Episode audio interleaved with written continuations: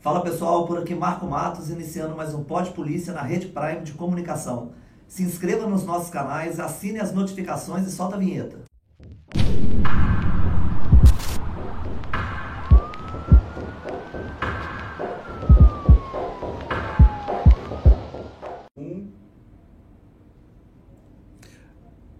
Aqui Elson Matos e hoje estamos iniciando mais um Pod Polícia e temos o prazer de receber dois policiais do DHPP, do Departamento de Homicídios e Proteção à Pessoa. A chefe do DHPP, a delegada de polícia, a doutora Letícia Gamboge, e o investigador Robson Figueiredo. Sejam muito bem-vindos ao nosso podcast, doutora Letícia. Seja muito bem-vindo aqui. Nós estamos aqui para a gente bater um papo sobre polícia. É, boa tarde, doutor Elson, Marquinhos. É, para mim é uma grande alegria estar hoje com vocês. É, doutor Elson, meu é, querido professor da academia, é, lá nos idos de 1996, já há 25 anos, 26 anos, né, completando este ano.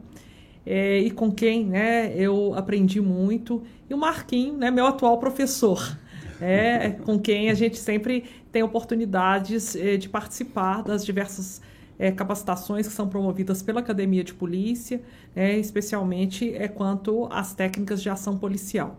É, então é uma alegria estar aqui né, participando do canal de vocês é, e podendo trazer um pouco da nossa experiência lá no Departamento de Homicídios e Proteção à Pessoa. Tá, obrigado. Ro e investigador Robson ou Robinho? Robinho, mais com Robinho aí. Robinho, prazer então tê-lo aqui conosco. Seja muito bem-vindo. Agradeço o convite, né? Estar aqui ao lado da doutora Letícia e dos ícones aí, principalmente o senhor, né, da Polícia Civil, o Marquinhos, que é um excelente profissional e de quem eu gosto muito e tenho muito respeito também. Valeu, Robinho. Valeu. Como a gente vai. Aqui é um bate-papo bastante informal a gente vai falar do que a gente mais gosta, né? De polícia. É, policial, independente de ser momento de folga ou é, trabalhando, o que a gente conversa 90% das vezes é, é sobre polícia. Então aqui no podcast é, isso não muda. Então é uma coisa bem, é um bate-bola aqui, um bate-papo bem informal, vocês trazendo aí é, é uma realidade é, tão complicada pra gente, né, de homicídio. O homicídio é um crime que, que abala muita gente, né? É, os, os, parentes ali, vocês vão falar muito disso aí, mas é um crime que deixa, deixa muito rastro é, psicológico aí para quem, quem fica. Então é um prazer ter vocês aqui. É, o DHVP de Minas Gerais é uma referência aí no Brasil, né? a gente sabe disso.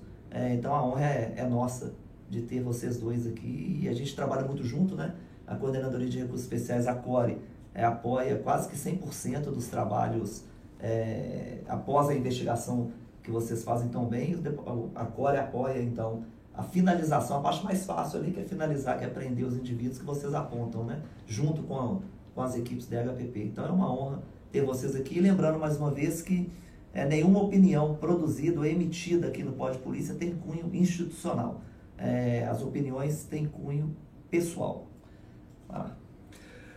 Ô, Robson, é, diga para nós aí é, como é que foi, a, de uma forma resumida, né, a sua trajetória é, profissional desde quando você entrou na polícia até hoje, é, quando você está hoje no DHPP. É, eu entrei no, nos quadros da polícia em 2004, né, na Cadepol, né?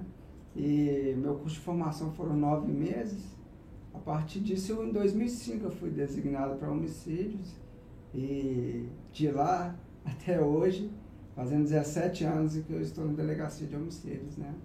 E hoje em dia me sinto muito grato por, por fazer parte da Polícia Civil e daquele departamento, né? Hoje eu me sinto um cara muito mais, é, um, cara, um profissional melhor, mais especializado e que hoje pode contribuir com alguma coisa aí para aqueles que estão iniciando, aqueles que estão na trajetória lá no DHPP.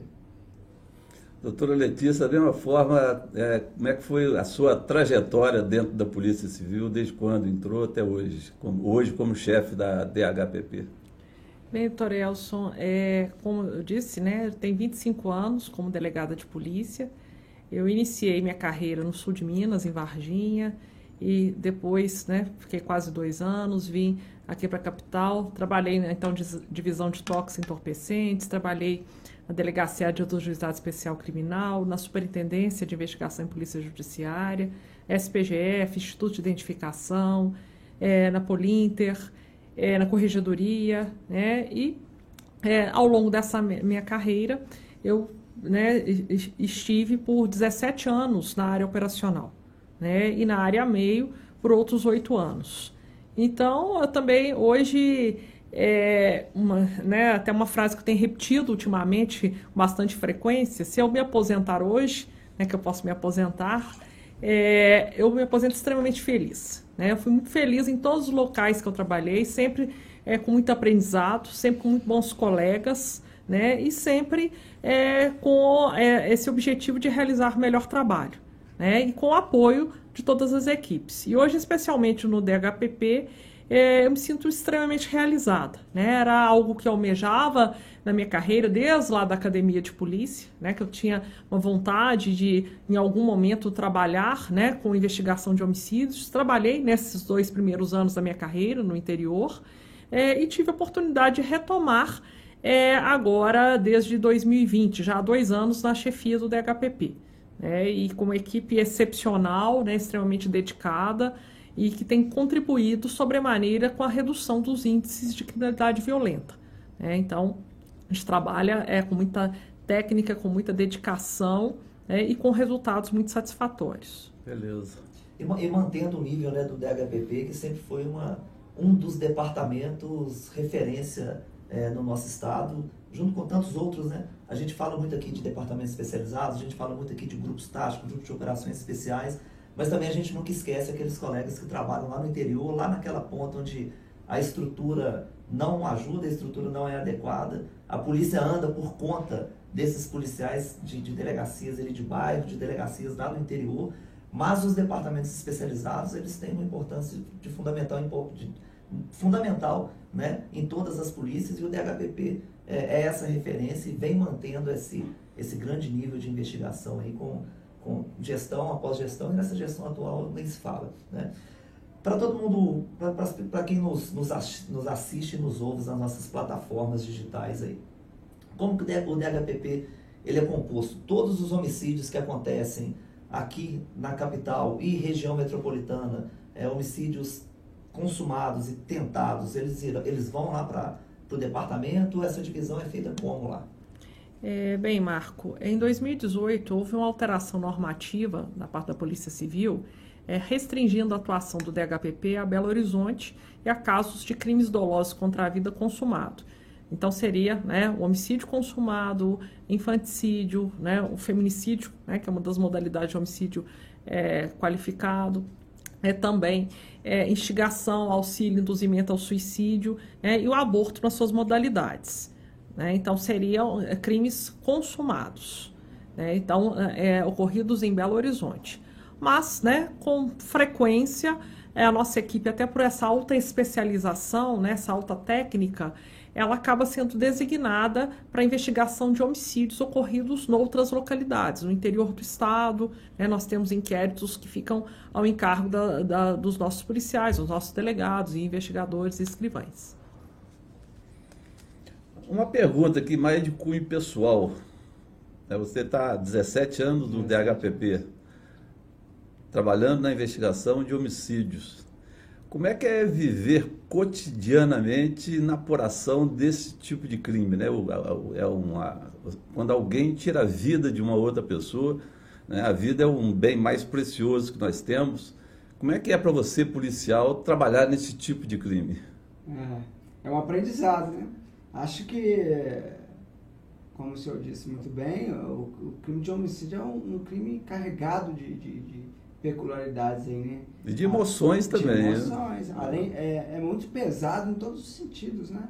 No sentido eh, de tirar de uma vida humana ali que se perde, da família ali, do contexto social que, aquela, que aquele crime se ocorreu, né? E eu acho que eu, vi, eu, na minha experiência, eu vivi várias fases. E eu, 17 anos, eu vi vários amigos policiais que se comportavam de maneiras diferentes, alguns muito bem, outros não tão bem, porque realmente é, não é fácil, né? eu não sei se nem se a palavra não é fácil, é a correta, mas é, é, é complicado, porque lidar com a morte e com os sentimentos da família dioturnamente, né? Porque tá sempre, eu não, eu acredito que a, o mais pesado é o sentimento que está em volta dos familiares, porque às vezes a perda da vida ali é realmente é, não é, é algo muito triste, mas o sentimento dos familiares ali, aquele pesar, é que torna muito, muito difícil. E a gente, como ser humano, não está alheio a isso, né? Então eu vivi fases em que realmente eu achava que aquilo talvez não me fazia bem, e tive fases em que aquilo começou a me fortalecer, até como homem mesmo. Percebendo o que, que um cara que é apagado, um cara que não percebe realmente como ser um ser humano, pode chegar, né? Então, hoje, depois de 17 anos, eu acredito que trabalhar lá me tornou um homem, um profissional muito melhor. Doutor Letícia, a mesma pergunta, porque eu estou falando isso também porque eu trabalhei na antissequestro durante muitos anos, né? E a, a, parte emocional nossa como policiais, trabalhando na antissequestro, a gente se envolve muito é com a família do, do, do refém. A gente começa a conviver no dia a dia, um, um, é, dia, uma semana, duas semanas, três semanas, tivemos sequestro de, de um mês, por exemplo, e a gente vê aquele desespero na família, né? Então aquele, aquela carga emocional é transferida para a gente e, e, nos dá, inclusive, é, aquela, aquela vontade de resolver aquilo o mais rápido possível para acabar aquele desespero que a família tem. E, e no caso do, da, da, do sequestro, né, a gente ainda tem a possibilidade de devolver à família a pessoa viva, né? E no caso da, da, da homicídios, né, você já tem ah, um familiar, um familiar já está morto, né? Como é que é no dia a dia convivendo com, com esse tipo de crime? Doutor Elson, é como o Robson expôs muito bem, né? É claro que essa carga emocional ela acaba sendo, de certa maneira, absorvida pelos policiais, é, é, mas, por outro lado, é, pelo menos em mim, e acredito que quase que na totalidade, né? é, faz com que aflore um sentimento de urgência quanto à justiça. Né? A necessidade de uma apuração célere daquele crime para que a resposta à família ela seja dada. E quando eu assumi a chefia do departamento, né, e já tinha uma experiência antecedente, já de vários anos passados, é, e trabalhei com outras temáticas ao longo da minha carreira, e a gente sempre sente muita falta né, de é, de, vamos dizer, de setores para acolhimento dessas eh, vítimas sobreviventes ou de familiares de vítimas. E aí, com muita alegria, recentemente, aí, né, duas semanas atrás, nós conseguimos é, uma abertura junto ao Ministério Público Estadual para que o DHPP fosse inserido num projeto que é uma parceria do Ministério Público, agora também do Departamento de Homicídios, com a Faculdade FUMEC para atendimento de vítimas sobreviventes de homicídios e familiares e também de testemunhas de homicídios. Então, um atendimento psicológico, né, inclusive com grupos reflexivos, para que, né, sem que haja prejuízo à investigação e à posterior instrução criminal, desde o momento da ocorrência do fato, essa família pode ser acolhida. Né? E a minha percepção de necessidade, inclusive do ponto de vista de gestão do departamento, é exatamente para que a gente minorasse essa carga sobre os nossos policiais. Porque né, os policiais fazem esse atendimento, como eu já fiz lá de várias famílias, é, e essa sensação de inconformismo, né? Principalmente em casos, por exemplo, de feminicídio, né? que você tem ali é, é, uma vitimização né, reflexa de filhos, de familiares, né, tanto daquela mulher vítima de violência doméstica, aí o companheiro é o autor do fato, ele é o pai daquelas crianças que ficaram ali sem a mãe e o pai preso. Então são dramas é, muito expressivos, né? E a partir né, dessa possibilidade do atendimento é, por, pelo núcleo de psicologia né, da faculdade FUMEC, a gente é, entendeu que nós teríamos, né, vamos dizer, um, um cenário de melhor acolhimento para essas famílias. É, acaba que o policial ele vira um pouco também de psicólogo. É, né? Sem dúvida. É, principalmente é, o assistente social, é, principalmente nesse tipo de crime, né? Sequestro, homicídio, acredito que no estupro, as, os colegas lá do, do DEFAN, né, da, da, do Departamento de Família, passem por isso também. Então, nada melhor do que ter uma ajuda realmente profissional para essas para esses familiares. Sem Muito dúvidas. bacana o É, projeto. Acho que o doutor eh, trouxe a experiência dele e eu eh, me refleti aqui que essa peculiaridade eu acho que é da Polícia Civil, né? Nós, como É. investigadores, como Verdade. a Polícia Judiciária, a gente acaba adentrando no seio do, do- da fam- das famílias, tanto do- do- dos criminosos como das vítimas, né? Eu acho numa que simples, é, num simples atendimento da, da- do público, né, para lavrar, para fazer um REDS. sim, Tinha uma pessoa lá desesperada e tal, com uma situação difícil, né? E a gente acaba sendo um ouvinte ali para essa, para essa pessoa. Por isso que nós, policiais, nós temos que ser atenciosos, independentemente do tipo de crime, aonde que a gente está trabalhando. É, o atendimento ao público, isso aí é essencial para a Polícia Civil, para a imagem da Polícia Com Civil, pro- do policial. Acho É, que- tem- o público tem que ser bem tratado, né? Sim, acho que é igual no meu caso que tô que, que lido realmente com o público, né? Que atendo ali na, na, na portaria do DRPP ali mesmo. Que você está falando, Marquinhos. Um policial bem, bem preparado para atender o público é essencial, não só para a imagem da Polícia Civil, mas também para o próprio eh, O indivíduo que está ali indivíduo, né? exatamente, porque a- eu, eu já ouvi, Marquinhos, o cara agradece, a pessoa, a mulher agradecendo, falando que, que encontrou a pessoa certa, que achou que ia na delegacia, achou que ia ser maltratado. E chega lá, às vezes não é, muitas vezes não é atribuição nossa, mas a gente está preparado para dar uma boa orientação, para fazer um registro. E muitas vezes pegar a pessoa, colocar na viatura e levar até a delegacia especializada, para que ela não fique só com a ocorrência, mas sim que dê prosseguimento naquele feito. É, muita gente ainda, ainda traz com, consigo assim, a, a uma imagem que delegacia é um lugar é, ruim, Inóspito. é, inóspito. Isso acho que vem lá da, da ditadura, que é recente, a nossa história é recente, né? E isso vem, vem até hoje. Tem gente que chega nas delegacias, quando chegava no DOS lá no departamento na Pampulha, ah, achei que fosse diferente na delegacia, vocês me trataram bem, mas é claro que a gente, Claro. a gente trata todo mundo bem. Isso aí é o mínimo, a educação, na verdade, vem de berço, né? Então, nada mais justo do que você tratar as pessoas bem, acolher realmente essas, as pessoas, familiares, vítimas. A gente tem que ser enérgico quando é necessário, né? Com o camarada ali que você vai prender, ele ele que vai ditar o nível da sua ação, o nível de- da sua atuação, do nível da sua energia, mas todas as pessoas que procuram a delegacia, ela é um lugar de, de trabalho como qualquer outro, como qualquer outro escritório é, é uma delegacia. né? É, vocês produzem, então, como eu disse, um trabalho assim, excepcional de investigação. E eu acho que isso não pode ficar só, só, só com vocês. Vocês produzem material, seja com cursos presenciais ou cursos à distância, é, ensinando né, técnicas ali de, de investigação de homicídio para outros policiais, outros departamentos. Como que, como que é isso nesse âmbito aí, doutora? É, na verdade, é, a Academia de Polícia Civil ela tem propiciado várias capacitações na plataforma de ensino à distância. né? Uma delas foi um curso de investigação de homicídios, né, que um dos, dos professores que preparou foi o Robson.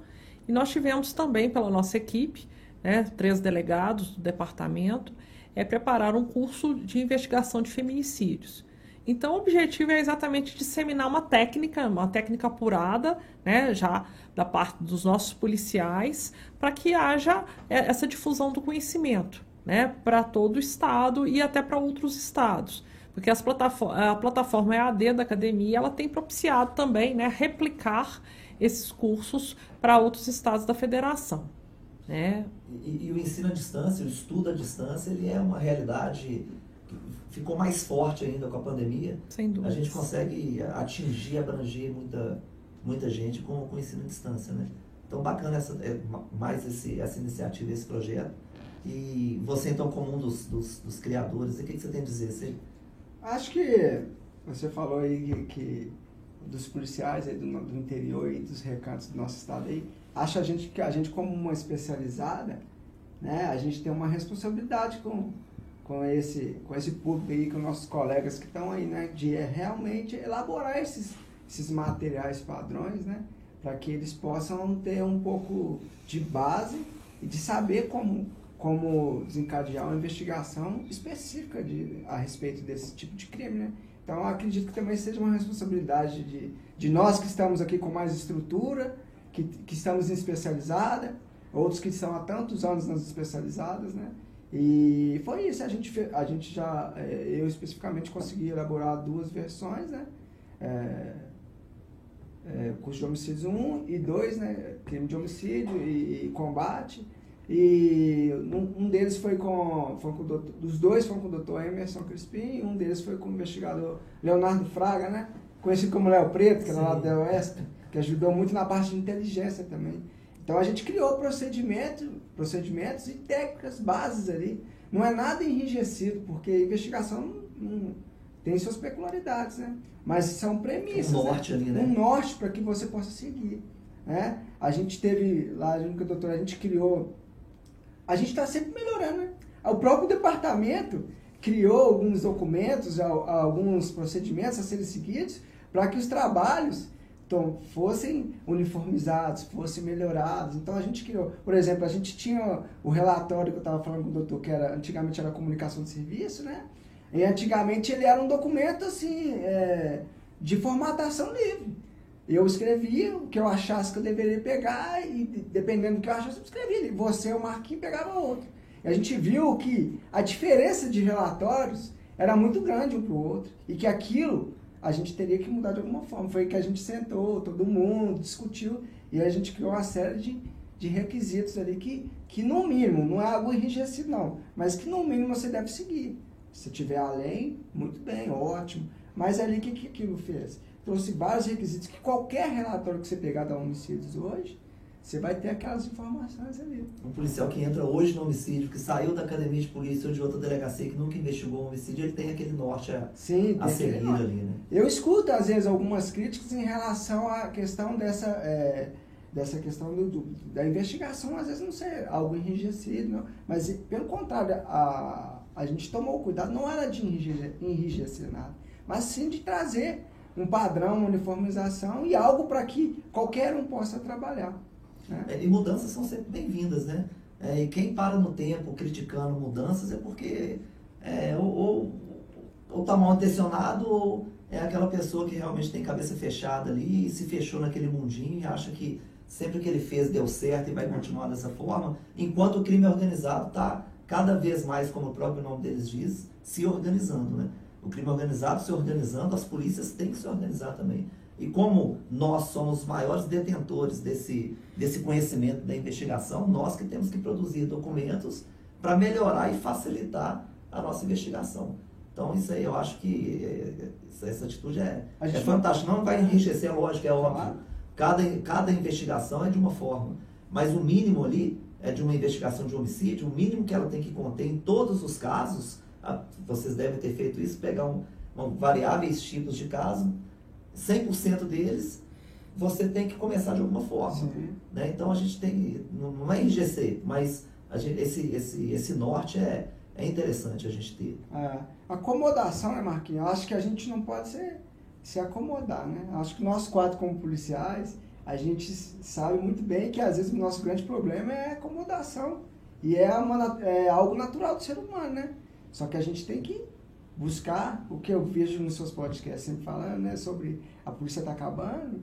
Às vezes não é a é. polícia que está acabando, né? É. é o profissional que está que tá ali se, se acabando, né, por assim dizer. Mas então a gente tem que buscar sempre capacitação, melhora, melhoramento e melhorar nossas técnicas, buscar algo diferente, né? E o policial não precisa ser um cara diferenciado, não precisa. Ele, ele tem que ser proativo Comprometido. Comprometido, acabou. Sabe, o cara não precisa ser ucrânio, não precisa ser especialista de nada. Seja um cara compromissado, né? Corre atrás, você vai ver, você, você vai se diferenciar da, do restante porque é simples. É. é os leões de WhatsApp, hoje grupos de WhatsApp é o que mais tem, né? Atrás do teclado é fácil o cara criticar, é fácil o cara falar. A gente já falou aqui, a gente uma hora a gente vai fazer um podcast exclusivo para os mimimis. Vamos abordar todos os mimimis aqui e vamos descer além. vamos fazer isso. No caso, no caso da, da, da, homicídios, né, o local de crime é fundamental, né? E normalmente quem, quem primeiro é, é localiza o, o cadáver né, é a polícia militar. Né? O 190 é mais fácil, a polícia militar. A função da polícia militar é essa, né? E como é que vocês têm encontrado os locais de crime aqui? Tá, e, também a, a, a, homicídios, ela, ela transfere algum conhecimento também para a Polícia Militar no, em relação a local de crime? Bem, doutor Elson, é, a sistemática nossa de atuação à frente do departamento é de integração com os órgãos é, do sistema de defesa social, né, com as forças de segurança pública. Então, a gente tem reuniões sistemáticas com a, a Polícia Militar, né, tanto com o Comando de Policiamento da Capital, quanto com os batalhões, com o Comando de Policiamento Especializado, para que a gente possa traçar estratégias de intervenção né, mais efetivas, considerando, como o Marco colocou muito bem, que a criminalidade está cada vez mais organizada. Né? Então, a gente trabalha nessa sistemática. Agora, a questão né, de preservação de local, ela é muito variável. Por quê? Né? Nós temos aí, aí é, hoje dentro da estrutura do departamento, né, no que diz respeito às equipes de investigação, nós temos equipes de levantamento de local de crime que trabalham 24 por 7. Né? Então nós temos qual, todos os locais de crime ocorridos em Belo Horizonte estará ali presente uma equipe do DHPP e nós temos as equipes de investigação de segmento que vão aprofundar né, e coletar as demais provas que sejam necessárias, em especial as provas subjetivas necessárias, a partir dos levantamentos que são feitos. Então, por exemplo, num local em que é prestado socorro à vítima, né, então, evidentemente que esse local ele não vai estar ali devidamente preservado, é. será um local idôneo. Né, e talvez vai haver mais dificuldades de coletas é, de informações, né, é, no momento inicial. Né? Mas a gente tem determinados locais em que né, é possível sim, né, se encontrar um local preservado, aí vai ser feito esse levantamento pericial, paralelamente a nossa equipe ela vai buscar também as informações acerca da dinâmica do fato, eventual motivação, né, de maneira a subsidiar esse documento que o Robson fez referência, né, que é um documento preliminar, que vai ser sempre fruto desse levantamento local de crime, que é o nosso relatório circunstanciado de ocorrência. Então, é, com é, aí a ajuda de toda a equipe, na verdade, né, tanto as equipes de levantamento de local, quanto as equipes de investigação de segmento, nós debatemos esse documento profundamente, né, para que chegasse ali aqueles parâmetros que foram considerados como essenciais por todas as equipes. Né, o que, que deveria constar? Né, desde o georreferenciamento daquele local, né, até para que a gente possa cruzar com outras informações é quanto à dinâmica criminal, né? Determinadas fotografias que vão ser consignadas ali, que vão ser coletadas pela equipe de local, né? Por exemplo, é, em, é, se encontrando a vítima do homicídio, uma fotografia que hoje a gente tem como essencial é da máscara cadavérica dessa vítima, até para propiciar é, a identificação futura, porque muitas das vezes o documento da vítima ele não é encontrado, se faz necessário uma identificação necropapiloscópica e aí uma interação tanto com o Instituto Médico Legal quanto com o Instituto de Identificação, né, para que faça essa comparação das impressões digitais daquela vítima. E enfim, né, a partir muitas das vezes a gente parte, né, da apuração, da identificação da vítima para que a partir daí, né, se buscar possível autoria. Né? Então, a gente não tem, vamos dizer assim, um padrão único. Né? Na verdade, as várias experiências que vão sendo ali agregadas pelos policiais, as diversas percepções, o treinamento contínuo, o estudo contínuo, né? inclusive estudos de caso, eles vão é, fizeram né, com que a gente tenha hoje uma equipe extremamente madura né, e que tem um êxito muito grande nas investigações. São investigações complexas. Por exemplo, é, um, só assim, não é questão quantitativa, mas assim, para exemplificar que o quantitativo acaba repercutindo no qualitativo. Mas uma comunicação de serviço da, de uma equipe nossa de investigação de segmento, são comunicações de 80 laudas, de 100 laudas, é porque elas buscam esgotar né, a investigação, pelo menos num primeiro momento, até para nos propiciar, né, como o Marco colocou muito bem, é que a gente é, adote as medidas até nessa busca mesmo, né, de se identificar a autoria, de se prender cautelarmente aquele criminoso. Né? Então a gente trabalha realmente de maneira hoje é muito coesa, né, o departamento como um todo. O Robson, então quer dizer isso que a gente ouviu a doutora Letícia falar, é verdade então que o local de crime fala? é verdade. Com o tempo você aprende a escutar ele. É, o local de crime, é, ele é o que vai te nortear toda a investigação. Né? Então é imprescindível que o policial que esteja ali, ele tenha uma capacitação para tal. Em 2019 eu fui agraciado de poder fazer um curso de especialização de, de local de crime, especializado em local de crime no Rio de Janeiro, com outros policiais de outros estados. E assim, é, ter podido ter participado daquele, daquele curso, ter trocado experiência com policiais de outros estados e ter podido trazer aquilo para a nossa realidade foi engrandecedor, porque a gente vai descobrindo e vai melhorando o nosso trabalho, né? Porque esse local de crime, ele é a chave para a investigação de homicídio. É claro que, como a doutora pontuou, tem locais ali que, que a vítima foi socorrida, que o local é, é idôneo, que nem que a gente tem dificuldade para encontrar o local onde foi. Mas são, são exceções. Então, um local bem preservado, bem elaborado, bem estudado, trabalhado, ele, ele, fala, ele fala. Ele fala. ele fala. Então, o, trabalho, o trabalho policial de investigação é uma verdadeira, uma verdadeira ciência, né? É, o trabalho policial é uma, é uma ciência. E você, então, está há 17 anos lá no departamento. É, qual o homicídio que você trabalhou diretamente ou que você apoiou uma outra delegacia dentro do homicídio é, da, é que trouxe maior, uma maior comoção para a equipe, é uma comoção social muito grande. Nossa, Marquinhos, tem 17 tem anos lá. eu, tava, eu fico, eu tava falando com a minha esposa que é tantos casos que às vezes eu tenho que tomar cuidado para não misturar a informação de um com o outro. Porque a memória é falha, né? E a gente que trabalha no homicídio, a gente sabe disso. É, agora eu, eu, eu, ajudei, na, eu ajudei no, no caso do, do goleiro Bruno, eu ajudei no caso do, do, do maníaco de contagem.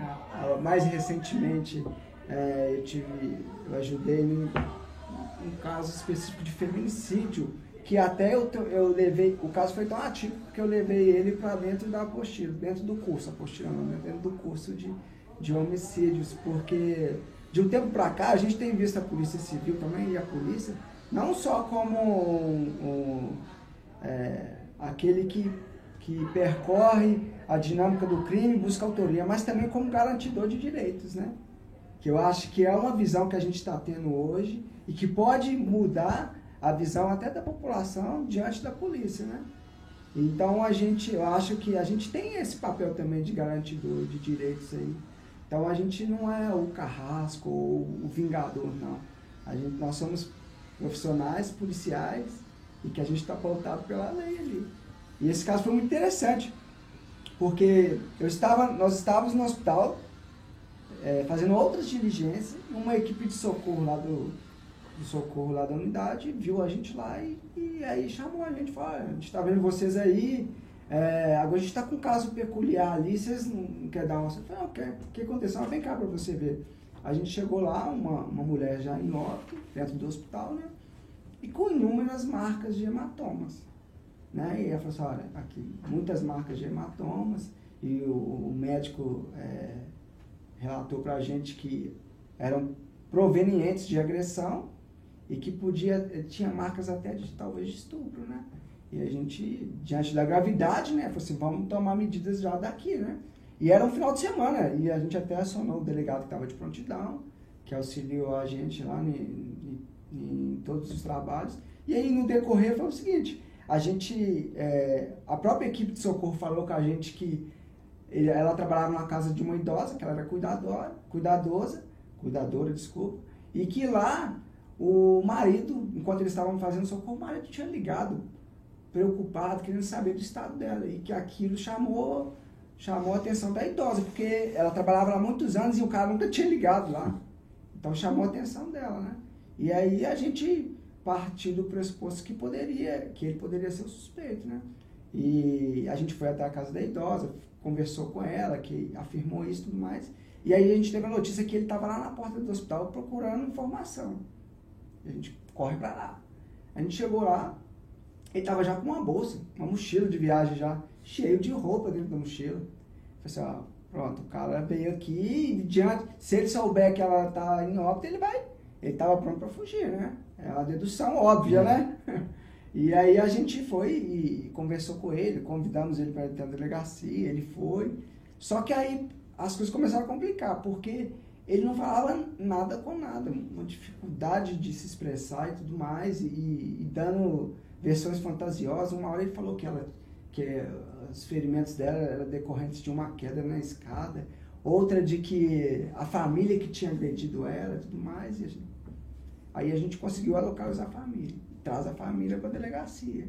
Aí conversa com a família, fala, é ele, é ele. ele. A gente não conversa com ela há anos, porque ele proibiu.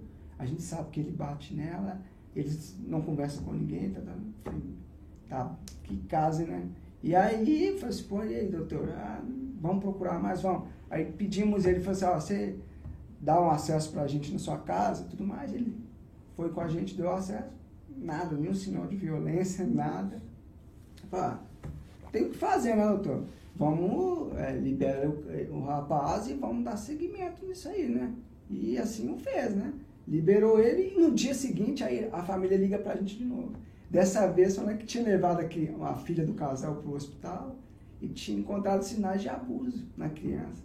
E aí a gente como policial e ser humano... Você junta as informações. A gente ficou tudo assim, mas tem que fazer alguma coisa, né? Porque esse cara vai sumir no mundo e aí diante dessa gravidade de tudo que está ocorrendo e tudo mais. E a gente, ó, mas vamos tomar cuidado porque essa história tá tá muito diferente, né? E aí a gente procura informação. Aí a gente conseguiu ter acesso aos telefones delas e tudo mais, da vítima, nada de, sobre agressão nem nada e tudo mais. E aí, para findar, a gente teve acesso a. A necrópsia demorou, porque era uma, uma, uma necrópsia complexa, né, diante de tudo que ocorreu. No final de tudo, a necrópsia trouxe como resultado para a gente que ela tinha morrido em decorrência de um câncer raro. E o câncer que ela tinha, que era um sangue no sangue, provocava aquele tipo de, de hematoma. De hematoma. É, e também contribuiu né, para a apuração que a partir dessas informações da família, que ela poderia estar em tratamento de saúde, porque ninguém sabia que ela tinha omitido essa condição de saúde para a família, foi feito levantamento junto ao, ao posto de saúde e que ela buscava medicação para o tratamento do câncer. Né, corroborando, então, realmente que Exatamente. ele não havia praticado feminicídio, que era né, a suspeição inicial da própria família, inclusive. Né? É, como... Inclusive com a forma como ele estava tratando né, a morte e, dela. E o cuidado que a gente tem que ter, porque olha, é. ver, tudo te induzindo, e o, o, um cara com dificuldade de, de, de de, de, de se, se comunicar, de se né? expressar. É. E falei assim, meu Deus, esse cara tá. É, tá devendo. É ele, tá devendo, né? Eu tô, é, assim, mas ó, vamos, vamos trabalhar, correr atrás, né? Porque, e aí é isso, né? A gente tem que garantir até o direito do cara. É a busca da verdade, né? É, é, verdade. É verdade, né? E aí a, Pensa do lado contrário, a gente coloca o cara na o cara cadeia, inocente mais, na cadeia. inocente, um cara já é. com dificuldade de cognição. É. E aí você põe um cara na cadeia. É. Então, assim. A responsabilidade é muito grande, muito grande. Muito grande, né, Marquinhos? Então foi um caso assim que foi um ensinamento também. E, e essa é a nova vertente da polícia aí, de garantidor também, né? É verdade, verdade. O serviço da polícia ela tem, ele tem que ser de excelência do início do atendimento até na operação final ali, que é na, na prisão do indivíduo, e para manter ele preso também. Sim. Mas é super importante quando acontecem casos desses, a polícia não ser precipitada, né? porque a gente, a gente colocar uma pessoa que, que não cometeu um crime na cadeia e depois você descobrir isso, é, deve ser uma, uma sensação pessoal assim, horrível né? para quem, quem investigou, é. mal investigado ali é uma situação é, A gente trabalha com indícios, né? Sim, a, a gente, gente tem bola de cristal. É, a, né? gente, mas... a gente chega o mais próximo da verdade real ali, mas nem sempre é possível chegar naquela na verdade absoluta do que ocorreu, né? Mas é, nosso trabalho é buscar os, os indícios aí para chegar o mais próximo disso.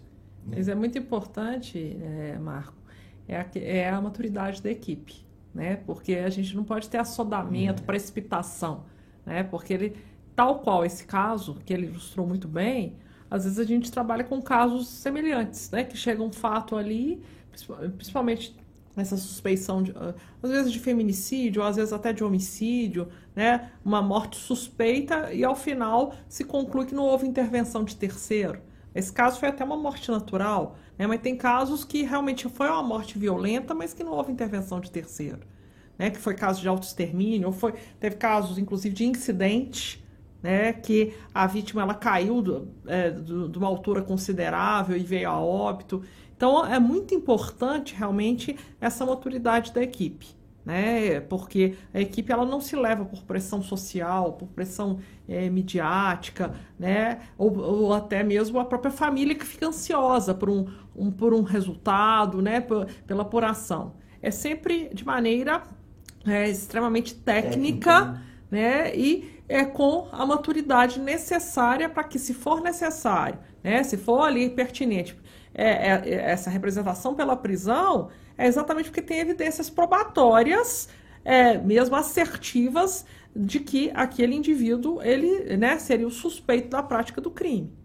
É, então tem que fazer é, é, isso acaba sendo um aprendizado diário, né, como o Robin colocou muito bem, né, para toda a equipe, porque cada caso, né, como um esse caso. é um caso, né, e, e, e, você acompanha, às vezes teve caso que nós acompanhamos que teve até é, a, a, o acompanhamento também pelo Ministério Público, de todo o trâmite do inquérito, e ao final se concluiu que não houve intervenção de terceiro naquela morte violenta.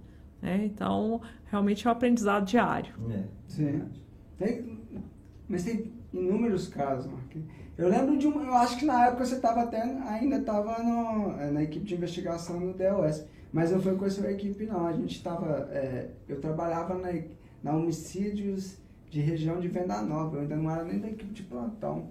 E aí a gente trabalhou com um caso que chamou bastante atenção, porque era uma quadrilha, uma organização criminosa, né? Que era especializada em roubo e adulteração de veículo, mas que eles migraram para o tráfico também, né? Porque eles viram a lucratividade e eles tinham um know-how de trazer carros de outros estados e começaram a perceber que eles podiam trazer droga também. E aí, com esse, com esse incremento aí, é, eles começaram a ter um ganho financeiro muito grande. E isso que foi o problema, porque eles começaram a ter desavenças internas. Só que como eles tinham um poder econômico muito grande, eles perderam a noção de, da realidade do nosso Estado, né? O nosso Estado não, não, não, não aceita determinadas práticas que infelizmente ocorrem em outros lugares. Né? Então eles, começam, eles começaram a agir de tal forma que eles estavam descaracterizando veículos, pegavam cienas descaracterizadas, como a gente tinha vários na polícia, né? colocavam giroflex, colocavam é, giroflex e coletes da Polícia Civil. Eles estavam fazendo, em um desses casos, eles pegaram três vítimas e mataram elas depois, numa blitz. Inacreditável para a nossa realidade, que eles fizeram uma blitz num, numa comunidade aqui. E, e olha eles estavam atrás de um cara, fizeram a blitz, e nessa blitz passou outros, outros desafetos. E aí eles viram a oportunidade e pegaram os três e mataram eles na, e desovaram na região metropolitana. Mas como a gente sabia, já estava investigando, a gente sabia que que era de autoria desses, então a gente puxou para a nossa delegacia essas investigações. Né? E, e a gente começou a trabalhar conjuntamente com a com DOS, porque o tamanho da quadrilha era muito grande e a gente não tinha nem capacidade para poder trabalhar com isso sozinho. E eu me recordo que no final das contas a gente foi, foi prendendo vários e eles foram, eles foram alguns confessando, outros morrendo, que eles continuaram matando uns aos outros. No final das contas, a gente foi prender o último é, escondido no Espírito Santo. Né? Tava lá escondido no, na praia lá. E com ele, a gente, através dele, a gente encontrou até mesmo é, celulares com, com filmagem das mortes, né? Então eles filmavam e, e matavam. E numa crueldade extrema, né? picavam as vítimas e torturavam, né? Então, assim, eu me lembro que esse caso foi bem atípico, porque foi a única vez que eu realmente trabalhei num, numa investigação em que eu vi que uma quadrilha, uma organização criminosa, estava tomando uma proporção que era escandalosa.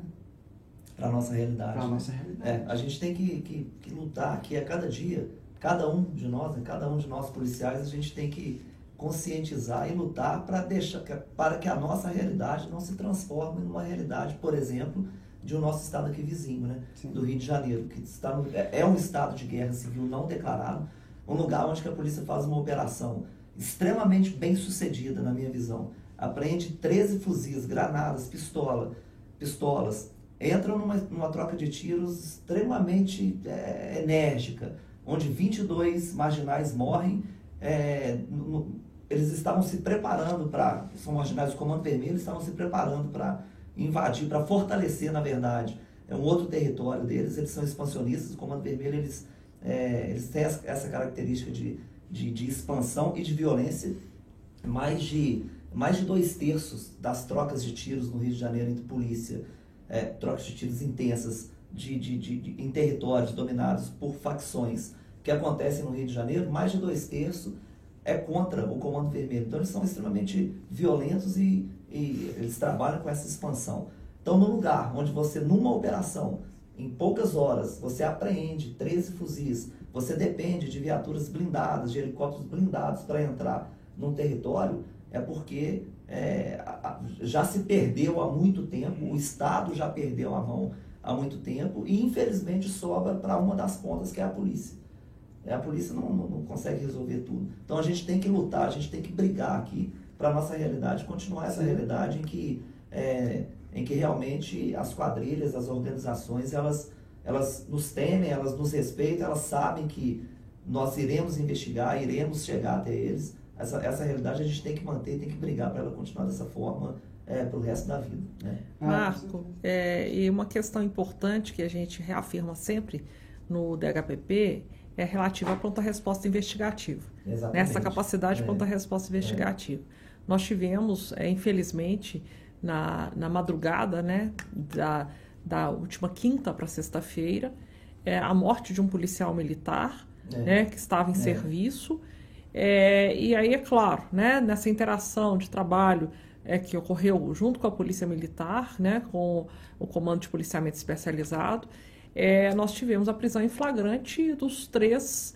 é, suspeitos né, da prática do crime. Né, inclusive, é, durante todo o final de semana, também com o apoio do Ministério Público, houve a conversão da prisão em flagrante em prisão preventiva.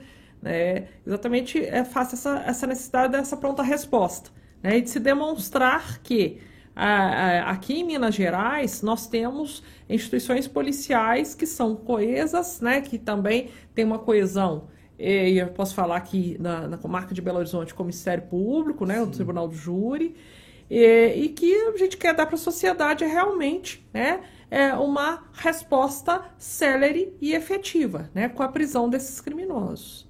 É, eu costumo dizer que aqui em Minas Gerais a gente não tem bandido famoso, né, solto. Não tem um camarada que você fala, o fulano de tal, ele manda naquele lugar e ele não é preso. Aqui a gente não tem. Costumo dizer também que a gente não tem um crime famoso aqui, um crime de, de alta repercussão que não foi solucionado. Se, se isso aconteceu durante o tempo, é, é exceção. Né? Por conta dessa, dessa pronta resposta né? investigativa, preventiva, né? por conta das forças de segurança, que devem continuar dessa forma. Mudando um pouquinho do assunto aqui, é, pelo que, eu, pelo que nós já ouvimos de vocês aqui, né? É, eu ia perguntar sobre um, existe um modelo ideal de investigação de homicídio, né? Pelo que eu, que eu vi, pelo que, que eu depreendi do, do que eu vi, é, me parece que é, os cursos, né, que vocês fazem, os treinamentos pelos quais vocês passam, é a experiência de vocês, vocês estão montando um modelo ideal de investigação ideal né, no sentido de da gente tentar tentar chegar no melhor possível, né? Então me parece me parece que esse modelo ide ideal de investigação é, parece que vocês já estão conseguindo, né? É, nós temos parâmetros, é. né? Como é, os fatos às vezes têm dinâmicas criminais que se repetem, né? E que propiciam parâmetro que está aí dentro, né? Eh, da, vamos dizer, até da literatura mundial, as polícias, várias polícias do mundo, né? E aqui no Brasil não é diferente. Igual, né, como o Robson colocou, é, essas diversas capacitações, né, que são realizadas e que os policiais eles participam, né? E, e mais do que isso, essa troca de experiências, ela acaba fazendo com que a gente busque é, parâmetros de atuação, né? Porque a gente fechar um modelo, como os, os fatos, eles também né, não são é uma ciência exata, né? Você tem, de, depende aí dessa dinâmica social, dessa dinâmica criminal, mas a gente tem parâmetros, né? Protocolos é, que são seguidos. É, inclusive, nesse curso que foi preparado é, pelo Robson e por outros colegas para a Academia de Polícia, o objetivo é exatamente a exposição desses parâmetros e replicar né, para que haja a difusão desse conhecimento para todos os policiais. É, a gente trouxe é, uma é, até controvérsia, né? Você fala assim, metodologia, metodologia científica na investigação. Você fala um nome tão rebuscado que, que, a maioria até já fica com o pé atrás, né? Mas a questão é, é bem simples, é trazer alguns parâmetros mesmo para que o cara possa lidar com qualquer tipo de investigação, sabe? Não, não é na, a gente trabalha com um método indutivo, que até causa muito, muita confusão. O método indutivo é aquele que você parte do zero e a partir de indícios você vai construindo, né? Ele vai te dando o próximo, uma, a indução vai te dando o próximo passo e você através de uma, de uma sequência de elementos você vai chegar o mais próximo da verdade. Então, o método científico, ele te dá um arcabouço para justamente você trabalhar com o método dedutivo. E não com método dedutivo, que muita gente confunde, que método dedu dedução, né? Dedução é você ter uma verdade e aí, a partir dessa verdade, você vai ver se ela, se ela se mantém ou não. Mas a gente trabalha com, com método indutivo, a gente vai criando. De indício em indício, a gente vai partindo para o próximo e criando essa verdade. Então, a, a, com os nossos cursos, com essas metodologias, a gente quer facilitar, a gente não quer nem, nem rebuscar, nem dificultar. Né? Pelo contrário. Pelo contrário. A gente quer trazer uma, um, uma ferramenta para o policial que ele possa verificar e falar assim, não, isso aqui não, não tem, não é um bicho de sete cabeças, sabe? Dá para trabalhar aqui. E aí, o método científico também tem um método, é, a metodologia MUMA, né? Que é específica do crime de homicídio, né? Assim, mecânica. Mecânica, exatamente. Últimos passos Último da vítima, passo. motivação, autoria. São os passos que você vai seguindo e que é essencial, sabe? Vai te dando um norte. E dentro dele tem lá suas especificações e tal. Então, assim, é um facilitador mesmo. Aqui no Brasil tem, tem literatura específica para é, investigação de, de homicídio, voltada, uma literatura voltada, um livro, livros escritos aí voltados para é, os policiais. Tem, tem literatura ou... É, ainda é escassa, mas tem, você, você consegue muito material. Tem muito material produzido, produzido pelo Senasp, né, que foi o, o percussor disso tudo aí.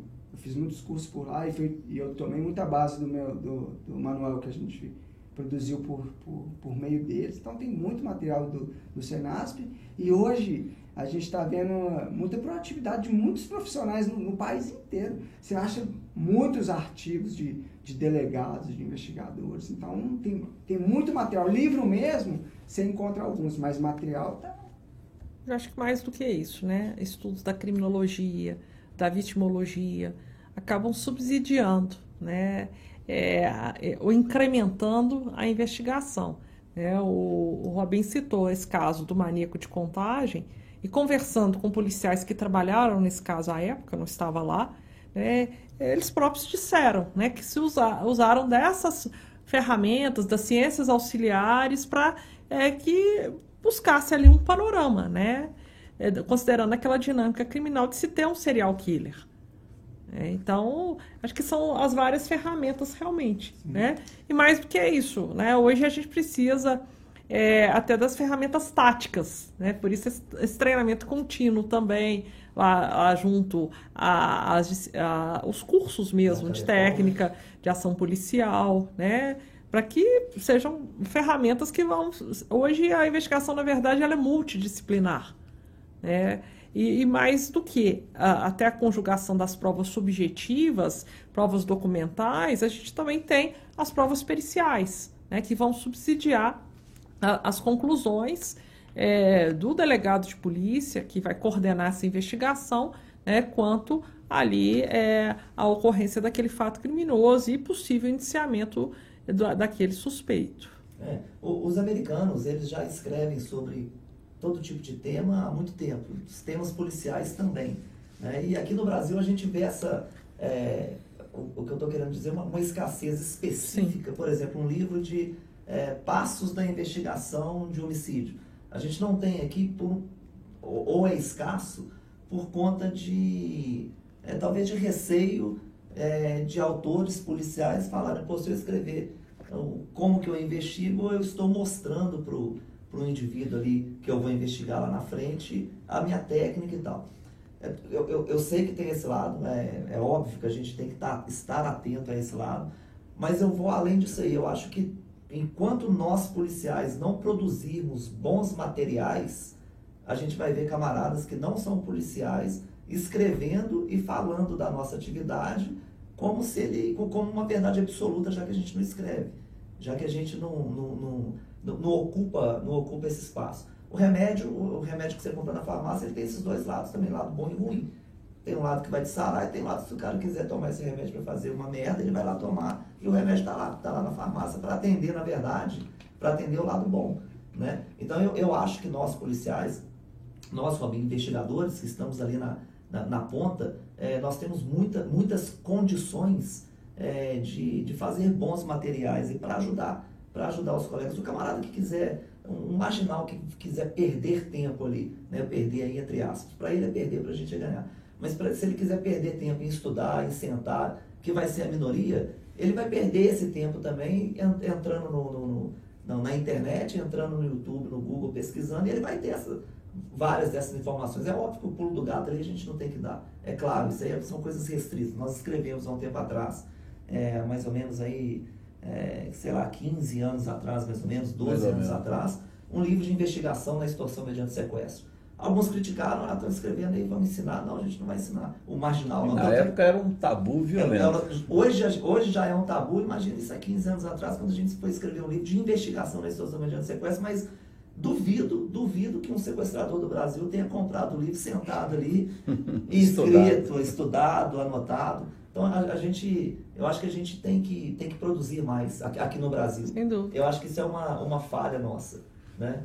É, assim, eu... Ah, mas eu, eu, concordo com você também, mas a mentalidade está mudando. Acho que os ganhos são muito maiores... Do que as, as perdas aí, né? Foi o que você disse, tipo, tipo se ocorrer de algum, de um, algum marginal ler isso aí, isso é exceção. Mas o ganho que você vai ter em fornecendo aquele material para os nossos policiais é enorme.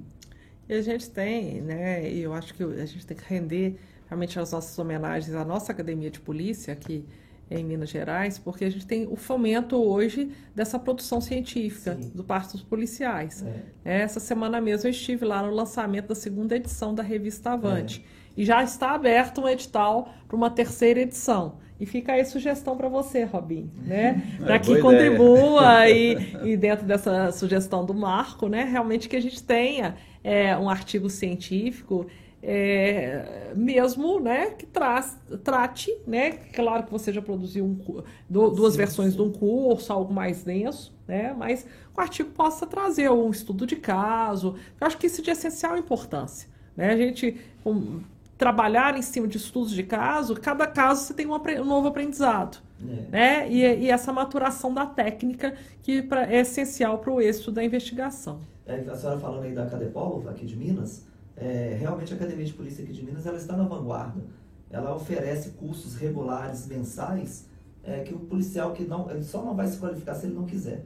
Tem um, vasto aí, uma vasta é, oferta de cursos à distância, de ensino à distância tem diversos cursos voltados para a área operacional, né? como, por exemplo, os cursos de técnica de ação policial. Tem três cursos mensais, curso de atendimento para hospitalar de combate, tomada de imóvel, é, sobrevivência policial, onde a gente trata da vitimização policial na folga.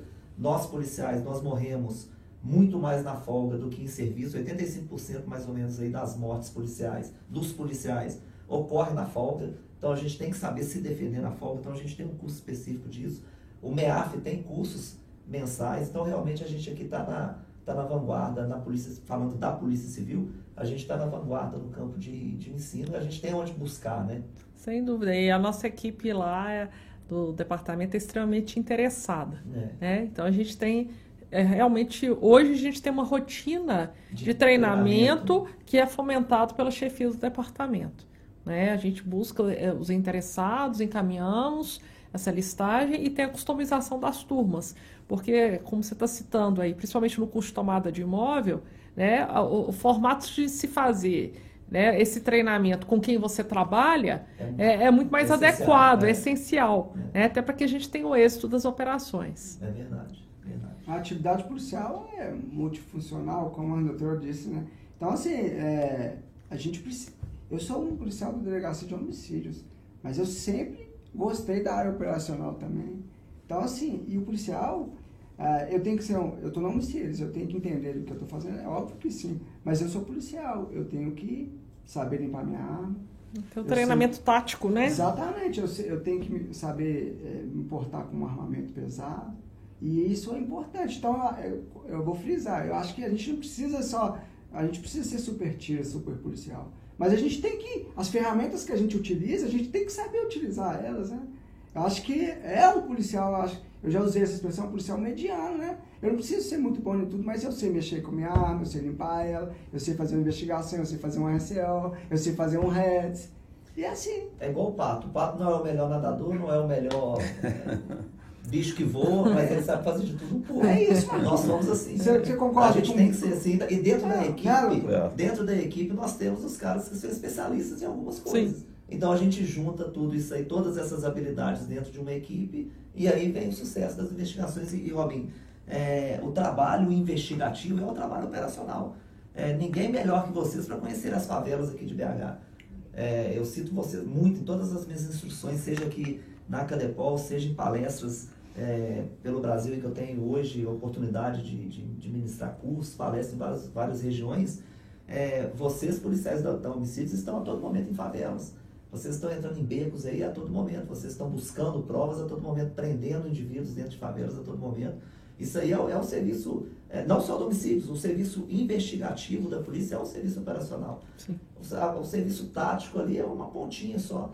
Para a gente, por exemplo, um grupo de operações especiais, por exemplo, para a CORE, prender um indivíduo, ela depende de uma boa equipe de investigação, homicídio, DEPATRE, é, DOESP, é, regional sul, centro, delegacia do interior, de uma boa investigação para colocar a, né, a, equipe lá de frente para o alvo.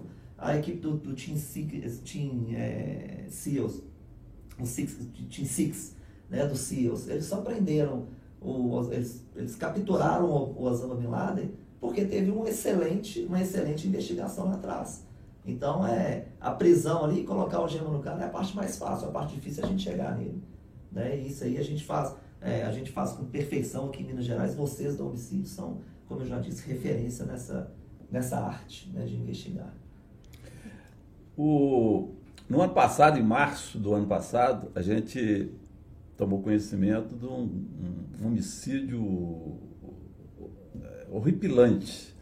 Foi do menino de 4 anos de idade, em março do ano passado, no Rio de Janeiro, em Riborel que morava com a mãe e o padrasto, né, num apartamento lá no Rio de Janeiro. E a criança passou, começou a passar mal dentro de casa, o pai levou para o hospital, ele acabou vindo a falecer. E menino de 4 anos de idade, aquilo ali trouxe né, uma comoção muito grande para todo mundo. Né? E agora, nessa semana agora, foi, foi sancionada uma lei chamada Lei Henri Borel, é, o que, que essa lei traz de, de novidade com relação a, vítimas, crianças e adolescentes? Bem, doutor Elson, a lei ela foi sancionada ontem, né? Então, realmente é uma grande novidade, porque a gente só tem condições de discutir o texto legislativo à medida que ele é sancionado. É, mas a verdade, essa lei ela vem muito à semelhança da Lei Maria da Penha. Ela vem como um instrumento normativo de proteção de direitos de crianças e adolescentes vítimas de violência doméstica e familiar. É, então, ela, ela traz as formas de violência é, é, familiar e doméstica contra crianças e adolescentes, é, a, a, forma de atendimento, inclusive pela autoridade policial, né, buscando aí mecanismos de proteção que o objetivo maior da lei é exatamente instituir, instituir mecanismos de proteção, inclusive medidas protetivas de urgência que poderão ser decretadas.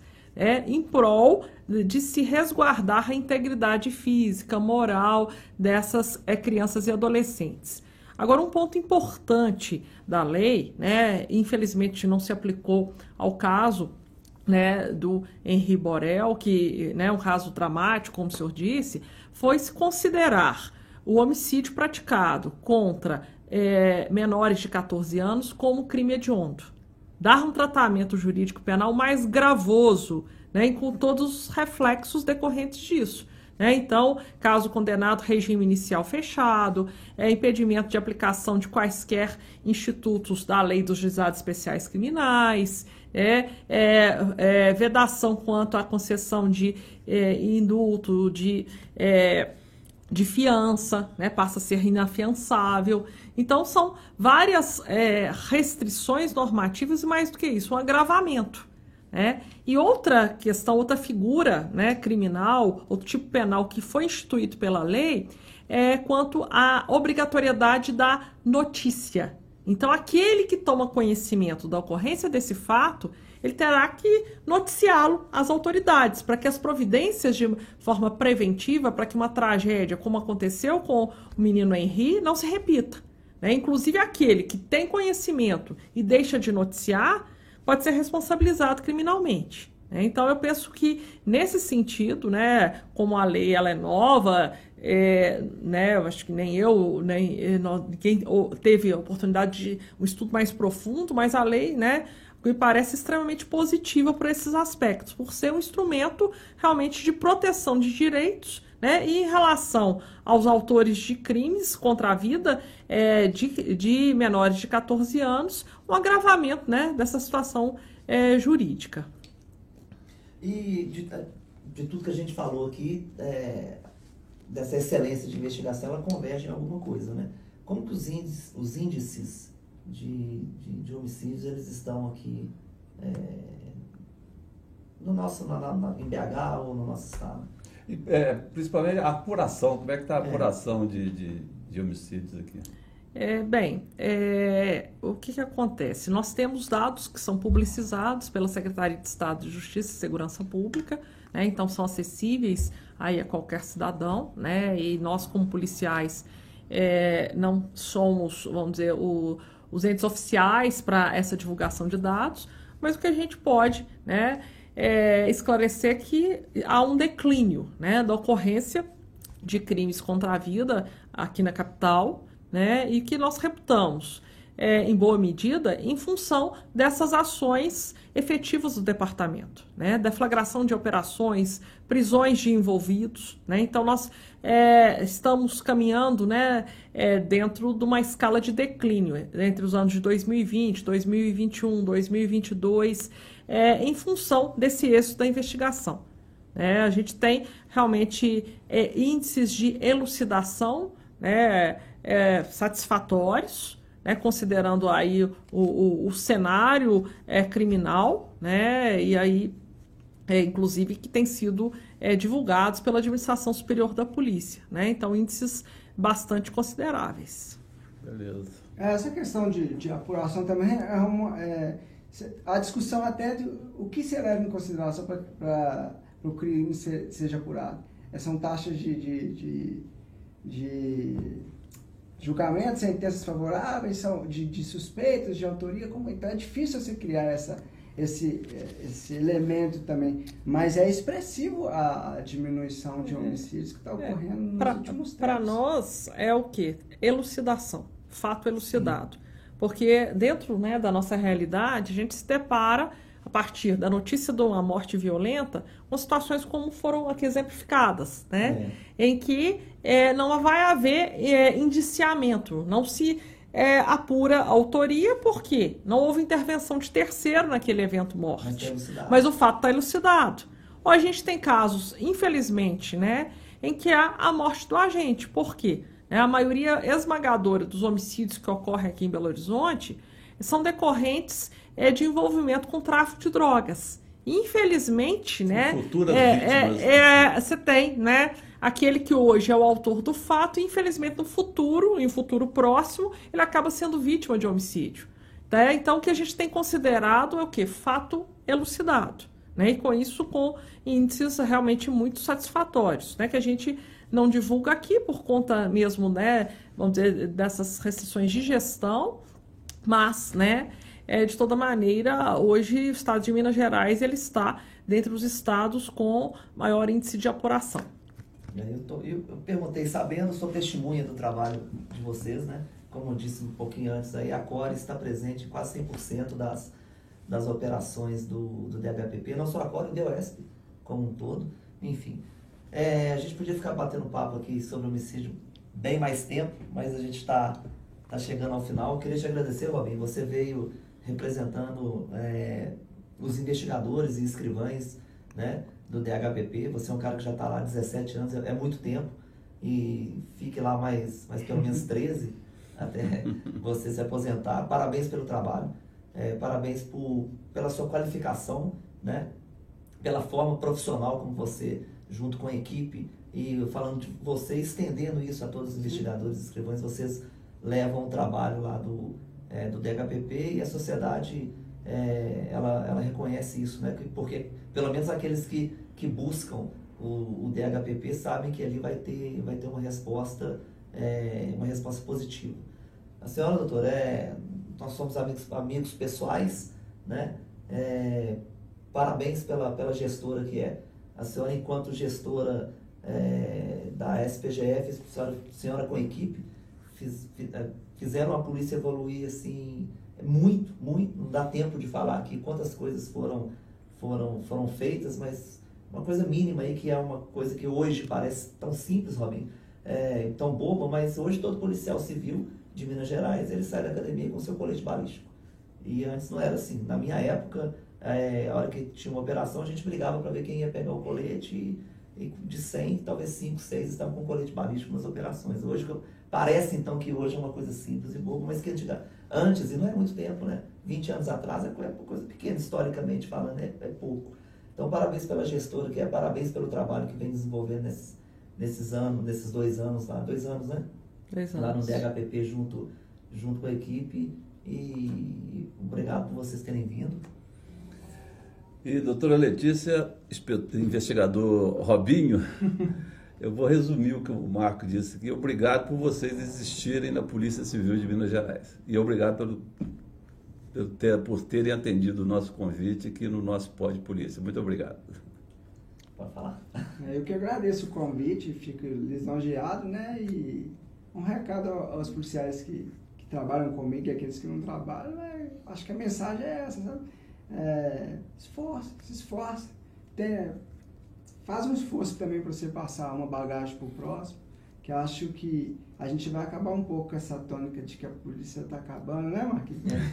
Fala isso não, tem pressão alta. Né? Bem, doutor Elson, Marco, né, meus amigos também de muitos anos, eu fiquei muito feliz com o convite, né, muito honrada com o convite de estar com vocês, é, pela relevância dos temas que têm sido tratados no canal, né, pelo gabarito das pessoas que têm é, vindo aqui e sido, é, sido entrevistadas, né, e pela história de vocês, né, que vocês são policiais que sempre honraram e continuam honrando a nossa instituição, né, pelo trabalho, pela qualidade, pela dedicação e mais do que isso, né, Marquinhos está lembrando aí de épocas da SPGF e ele sempre é, ia lá e, e, pedia recurso, hora passagem, hora munição, para é, poder fazer cursos fora do estado e se aprimorar, né? E sempre é, a gente, com parâmetros técnicos, deferíamos os pleitos exatamente por quê? Porque sempre replicou, né? Todo aquele conhecimento que ele adquiriu é, foi, é um conhecimento que diuturnamente ele é retransmitido aos nossos policiais. Isso é de fundamental importância. Né? A gente sente que a capacitação continuada, o treinamento continuado, ele é fundamental para que a gente tenha é, cada vez mais uma polícia aprimorada. Né? E eu discordo dessa tônica, né? que tem sido aí, muitas vezes os policiais, e muito da minha geração, os policiais mais antigos, é, repetem, a polícia está acabando, não. É, eu acho que a polícia ela está seguindo o seu caminho, né, seu rumo, e que a gente tem sim, né, policiais como Robson, como você, né, como foi o Dr. Elson durante toda a carreira, como eu busco ser, que são dedicados, é, que são apaixonados pelo que fazem, é, que é, realmente, né, querem construir uma instituição cada vez melhor e que, né, nas diversas áreas que a gente vem a trabalhar, que seja na área meio, como eu tive oportunidade aí por oito anos da minha carreira, ou na área finalística, como né, aí há 17 anos na área finalística, outros como vocês que ficaram o tempo todo na área finalística, o que a gente percebe que o diferencial do policial é exatamente a dedicação.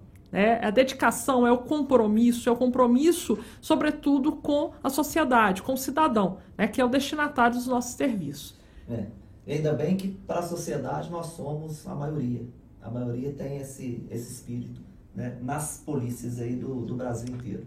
Eu não tenho dúvida disso, né? Por isso eu tenho muito orgulho né, da instituição a qual eu estou há 25 anos e muito orgulho dos policiais, é, todos com os quais eu trabalhei, nas diversas áreas, né? E eu até, eu, eu acho que eu cheguei a te falar isso quando a gente estava preparando é, o podcast, que uma das experiências que mais me marcaram na minha carreira foi à frente do Instituto de Identificação, né? quando aconteceu aquela tragédia de Brumadinho.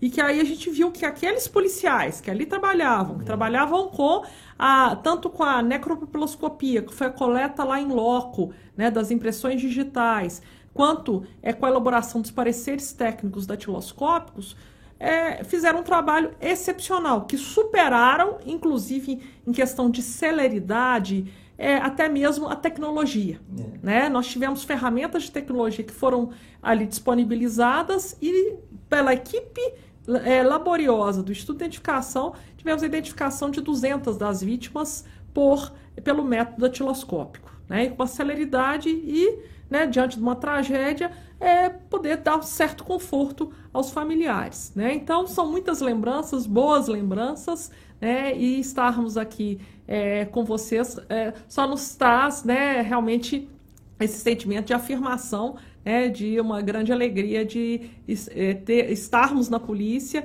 e termos a polícia que a gente tem, né, feita, composta por policiais tão dedicados. Tá? Muito obrigada. Verdade, a gente que agradece. Pessoal, valeu. Até a próxima. Thank you.